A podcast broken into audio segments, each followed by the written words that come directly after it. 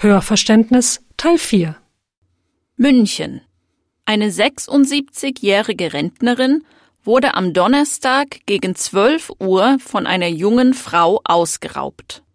Die junge Frau klingelte an der Tür der Rentnerin und sagte, sie wollte für eine Nachbarin eine Nachricht hinterlassen.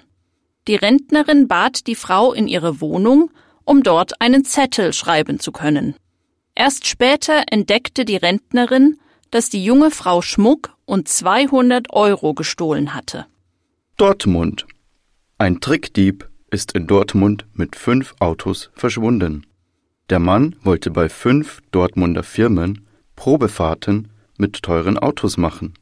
Er verschwand mit den Autos im Wert von insgesamt 180.000 Euro. Er hatte einen gefälschten Führerschein gezeigt. Basel.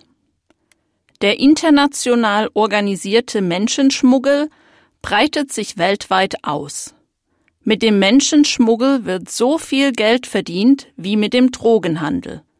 Es fehlt auch der Polizei an technischen Hilfsmitteln und Personal, laut einer Tagung von Polizei und Justiz am Wochenende in Basel.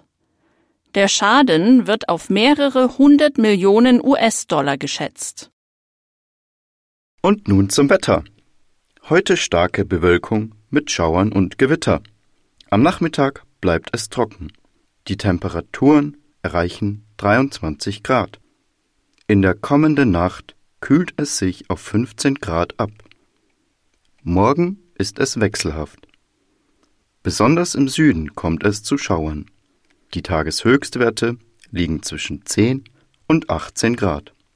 In der Nacht kühlt es auf 10 bis 2 Grad ab.